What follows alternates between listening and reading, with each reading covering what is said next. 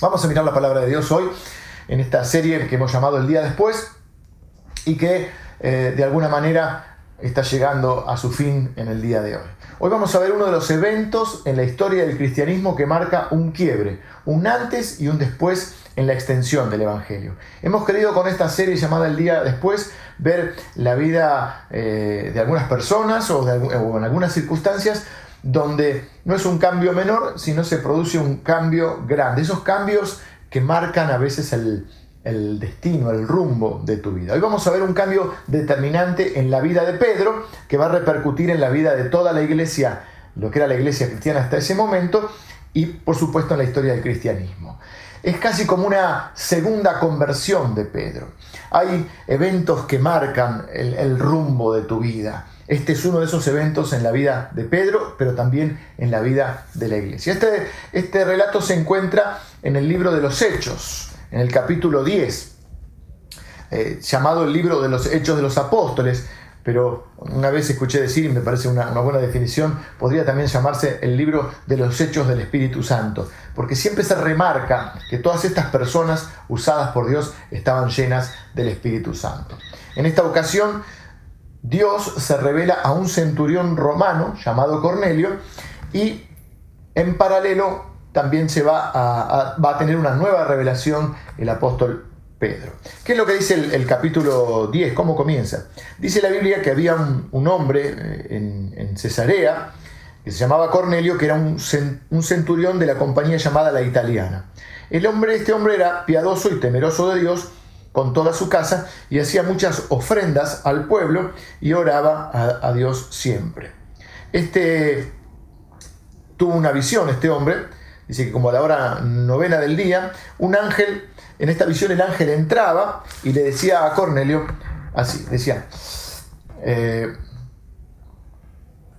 tus oraciones y tus limosnas han subido para memoria delante de Dios. Me hizo acordar al Salmo 20, donde dice, en una expresión de deseo, dice, el Señor eh, te mire con agrado y, se acuerde de tus ofrendas. Y en este caso dice, tus oraciones y tus limosnas han subido para memoria delante de Dios. Envía pues ahora hombres a Jope, a una ciudad llamada Jope, unos 50 kilómetros de, Cesarea donde estaba, y haz venir a Simón, el que tiene por sobrenombre Pedro. O sea, ¿qué, ¿qué es lo que está pasando? Este hombre no tenía la revelación del Evangelio, pero tenía una, una parte de esa revelación, digamos. Tenía un, corazón dispuesto a Dios o para Dios y, tenía una inquietud espiritual, pero necesitaba recibir el Evangelio. ¿Por qué no alcanza ni con tus ofrendas ni con tus acciones que le sirven a otros y que Dios las mira con agrado? Pero no es ese el Evangelio. El Evangelio es conocer la obra, a, Jesucristo, su persona y su obra. Así que lo que tiene Cornelio, este centurión romano, es esta visión donde Dios le dice que vaya a, buscar a Pedro, que Pedro tiene algo para decirle.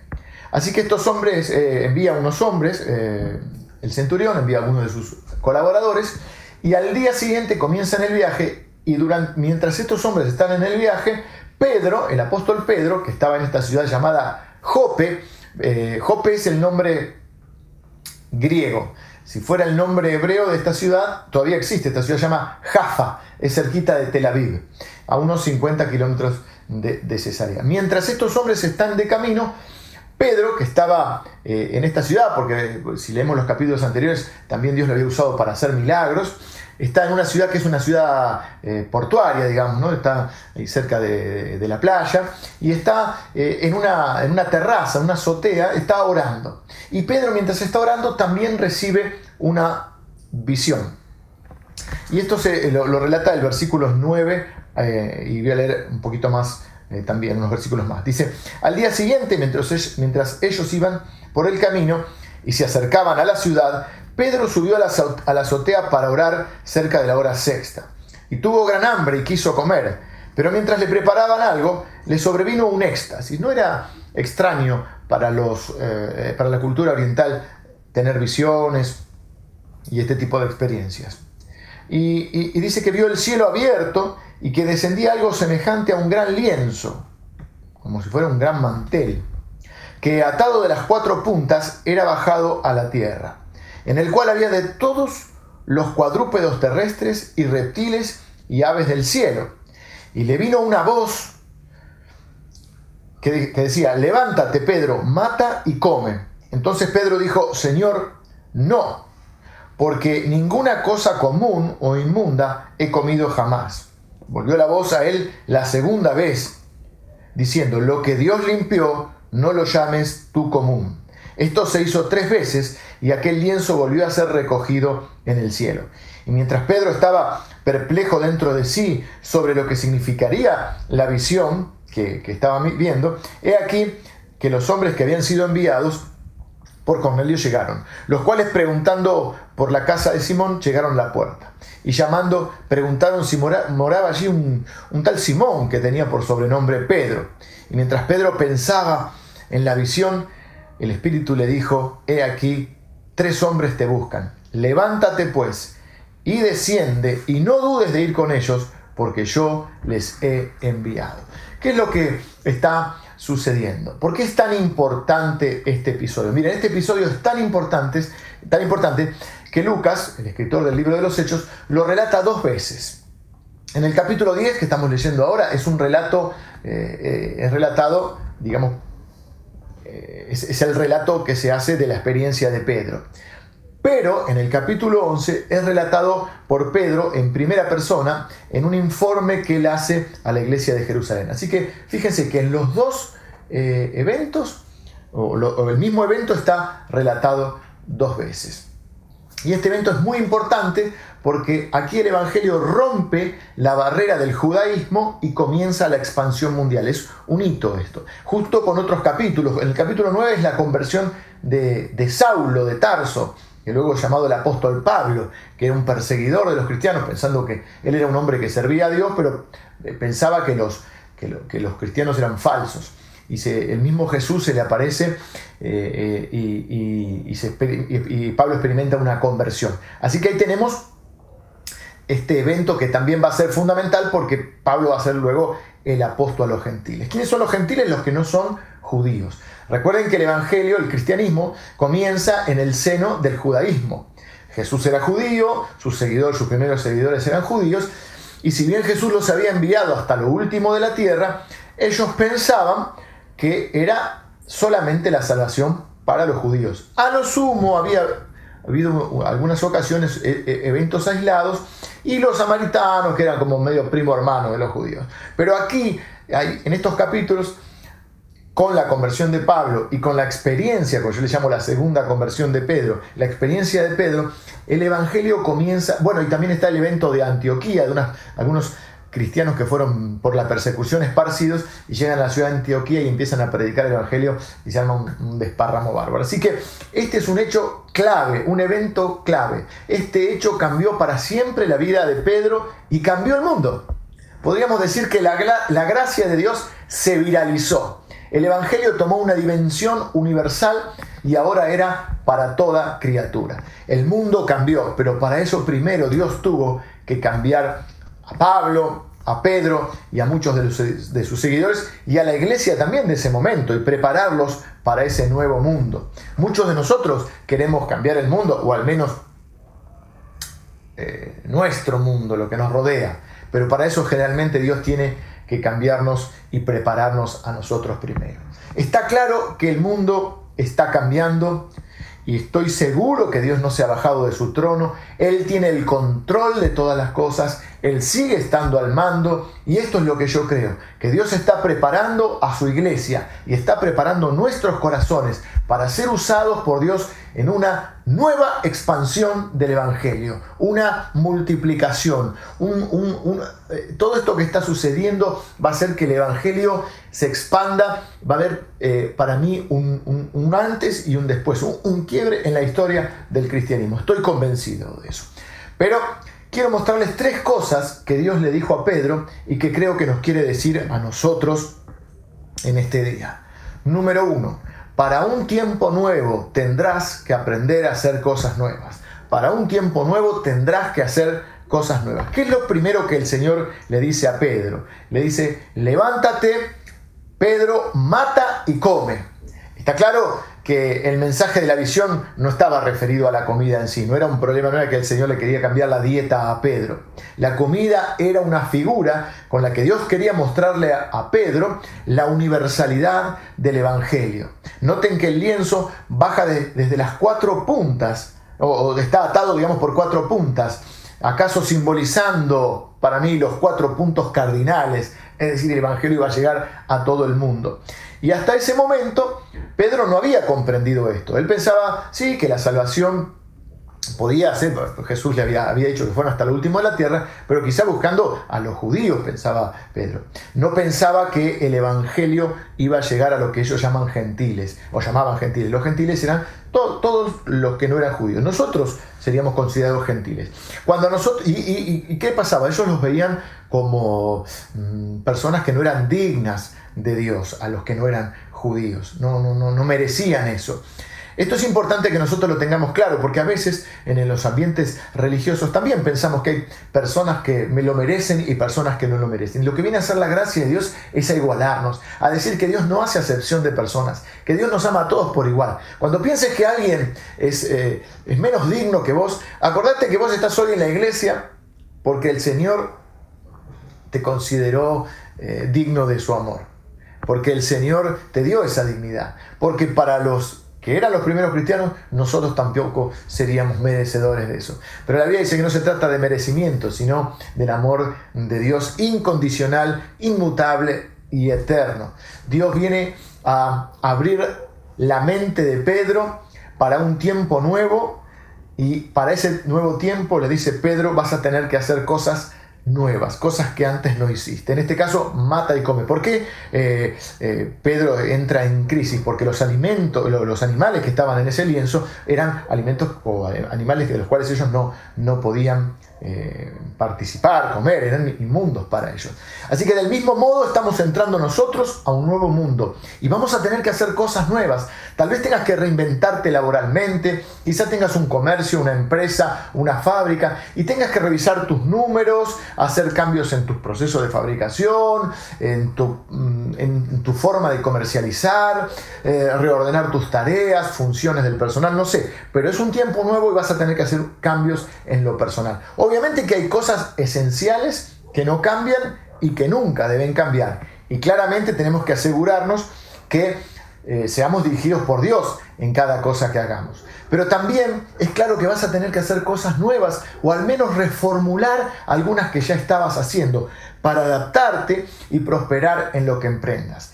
De la misma manera, hay momentos en los que Dios trae nuevos aires a tu vida cierra un capítulo para empezar otro. Hay temporadas que nos gustan más, hay otras temporadas que no nos gustan tanto, pero en cada una o cada temporada tenemos que vivirlas con intensidad, intensamente, a full, y siendo ágiles y flexibles para no solo adaptarnos al cambio, sino ser intencionales y sacar el máximo de cada situación. Esto eh, se aplica a todas las áreas de tu vida, lo laboral, lo relacional, lo emocional, lo espiritual, las actividades que hagas y tengas la edad que tengas. Tenés que ser flexible para poder adaptarte y no solo eso, sino sacar el máximo de cada situación.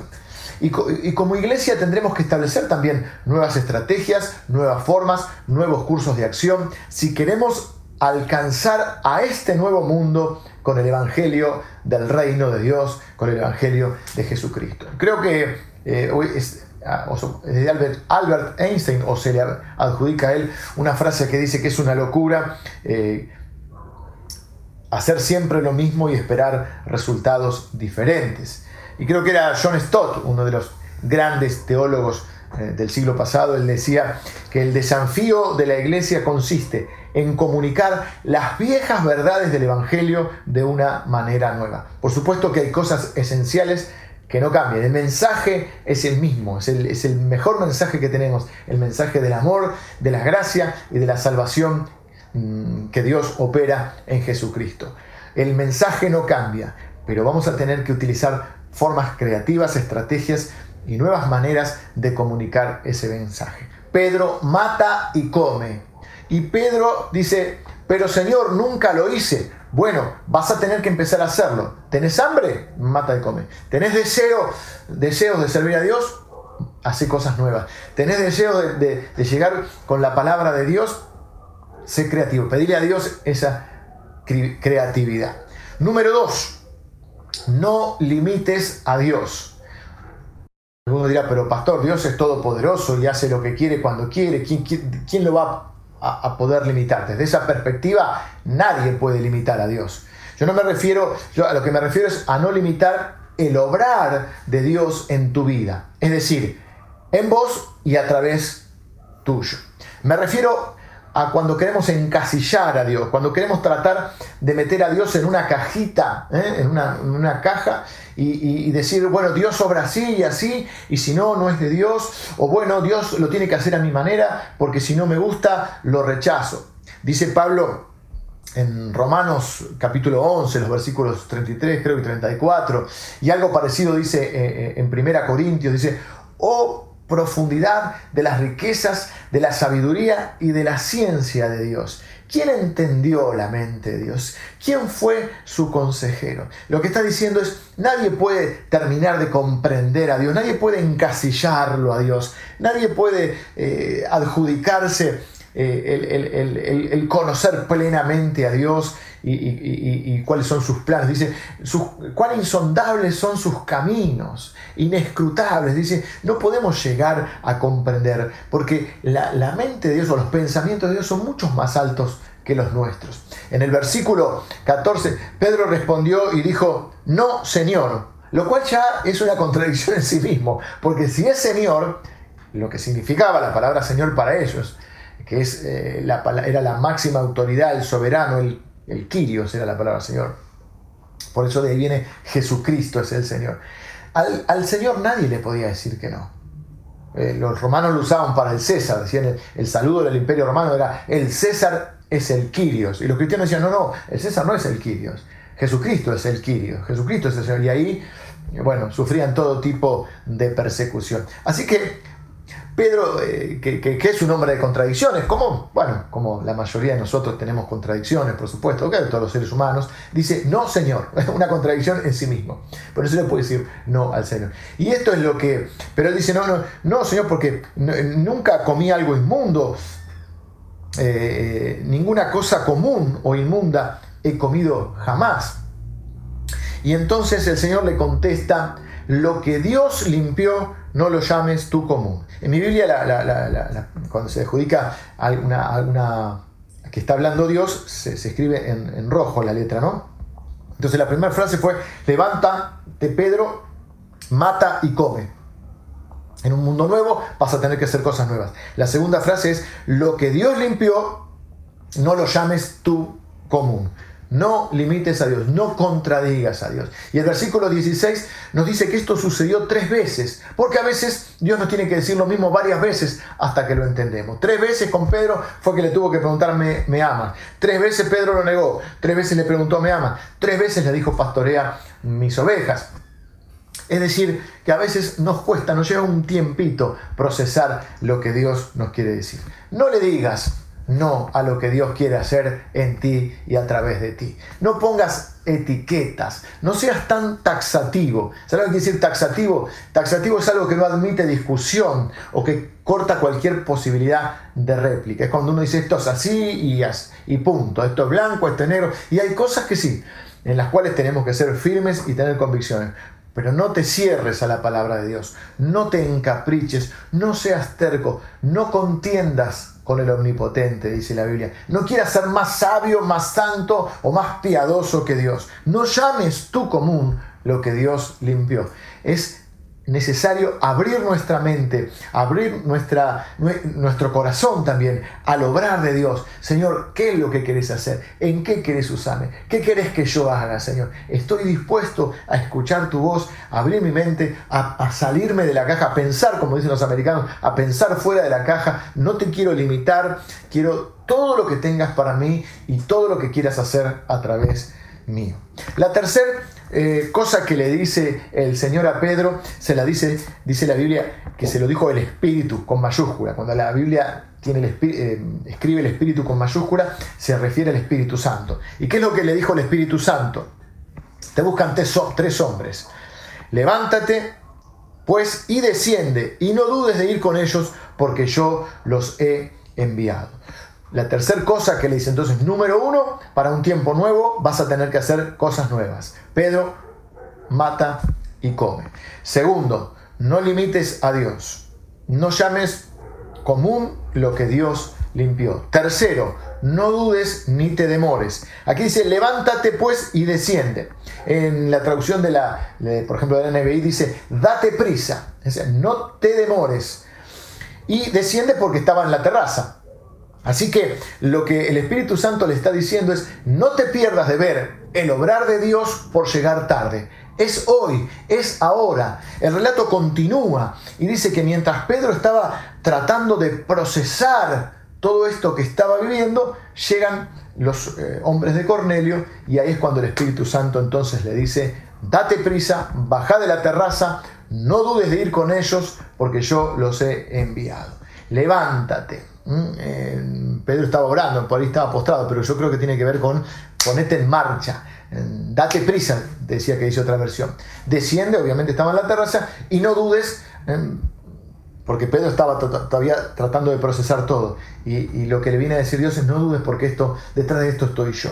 Como dicen eh, unos amigos míos, para atrás ni para tomar envión. Y Pedro fue con ellos.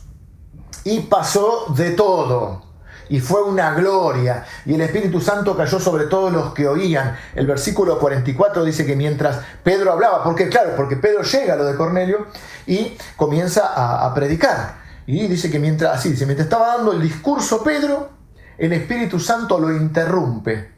Qué, qué, lindo cuando el Espíritu Santo nos interrumpe. Bueno, a Pedro le pasó varias veces. Yo creo que a veces nos pasa también a, a nosotros, ¿no? Mientras Pedro todavía no terminó, el versículo dice así, mientras aún versículo 44. Mientras aún hablaba Pedro estas palabras, el Espíritu Santo cayó sobre todos los que oían el discurso. Y los fieles de la circuncisión que habían venido con Pedro, o sea, los que eran la iglesia de ese momento, los, los judíos, se quedaron atónitos, o sea, asombrados, de que también sobre los gentiles se derramase el don, el regalo del Espíritu Santo.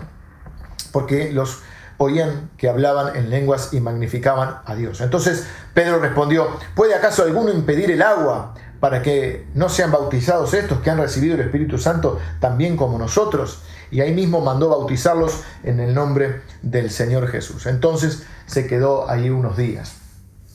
Qué, tremenda, qué tremendo lo que Dios puede hacer cuando uno está dispuesto a abrir la mente y el corazón para recibir todo lo que Dios tiene para uno y también para dar, porque esa es la dinámica del reino de Dios. Te bendeciré y serás bendición.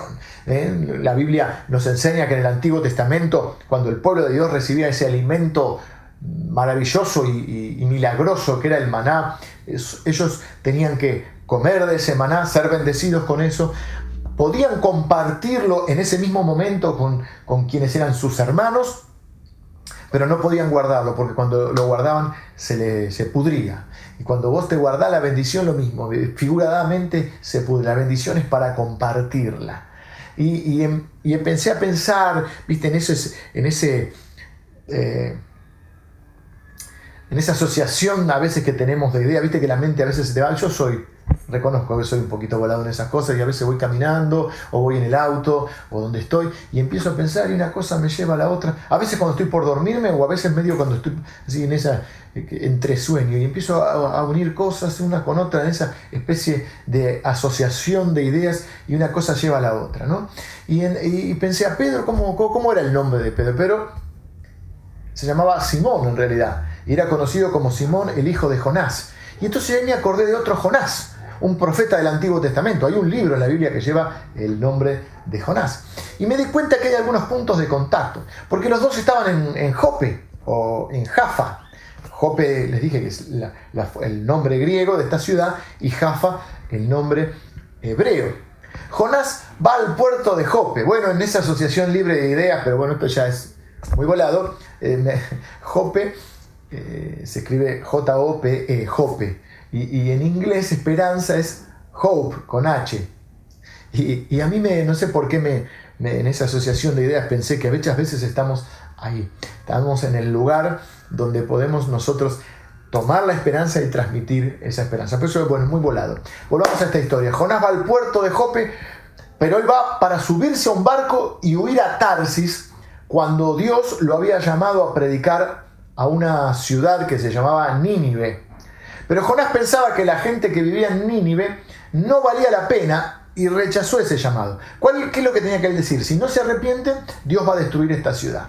Pero él quería, en el fondo, esa especie de justicia divina y quería que Dios destruyera Nínive. Así que eh, eh, cuando estaba en Jope, en vez de abrazar el llamado de Dios e ir a Nínive, él fue a Jope, estaba cerquita de Jope, eh, fue, Jope era un puerto, y se tomó un barco para ir a Tarsis, rechazando ese llamado. Después tuvo que ir porque el llamado de Dios es irrevocable, dice la Biblia. Los dones y el llamado de Dios son irrevocables. Pero en el medio perdió tiempo, tuvo que sufrir bastante hasta poder aceptar eh, la voluntad de Dios. Pedro también estaba en Jope. La casa donde estaba era, era en esa ciudad.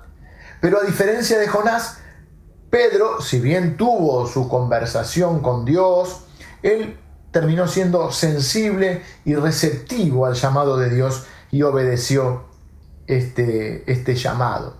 Estuvo dispuesto a hacer algo diferente, algo nuevo. Abrió su mente y su corazón para no limitar el obrar de Dios en su vida, ni limitarse a sí, mismo, porque cuando limitas el obrar de Dios en tu vida, te limitas a vos mismo. Así que no dudó ni se demoró en emprender un nuevo camino. Abrió su corazón a los demás, a la gente y a las necesidades de las personas. Y fue usado por Dios y vio cosas gloriosas que jamás hubiera visto. No fue un estorbo para Dios. Mira, en el, capítulo 11, cuando él cuenta todo el informe, en un momento, eh, porque tiene que dar un informe, pero primero hay que, rendir cuentas. Y él vuelve a la iglesia a la cual pertenecía en Jerusalén, y los de Jerusalén no estaban muy contentos con esto de que el Evangelio eh, no, no, entendían bien cómo Dios va a salvar a esta gente, que para ellos no, no era muy, muy merecedora. Y entonces, en un momento, eh, Pedro les cuenta todo lo que pasó, cómo, cómo cómo el Espíritu Santo lo interrumpió y vino sobre esta gente. Y él dice en el capítulo 11, si Dios les concedió este don, al igual que nosotros, de creer en el, Señor Jesucristo, y, el Espíritu Santo vino sobre ellos, mire la pregunta que hace Pedro, una pregunta retórica, dice, ¿quién era yo que pudiese estorbar a Dios? La respuesta es nadie. ¿Quién era yo que pudiese estorbar a Dios?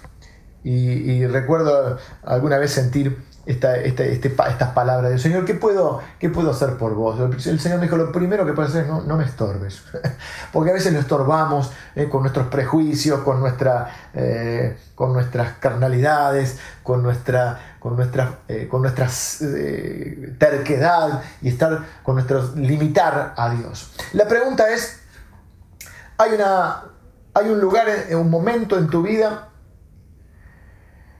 en el cual tenés que responder a Dios. ¿Cuál va a ser tu respuesta? Porque yo estoy convencido que Dios te está llamando a ser un mensajero suyo. En medio de tantas malas noticias, Dios quiere enviarte como un comunicador de buenas noticias. Eso quiere decir Evangelio, buena noticia.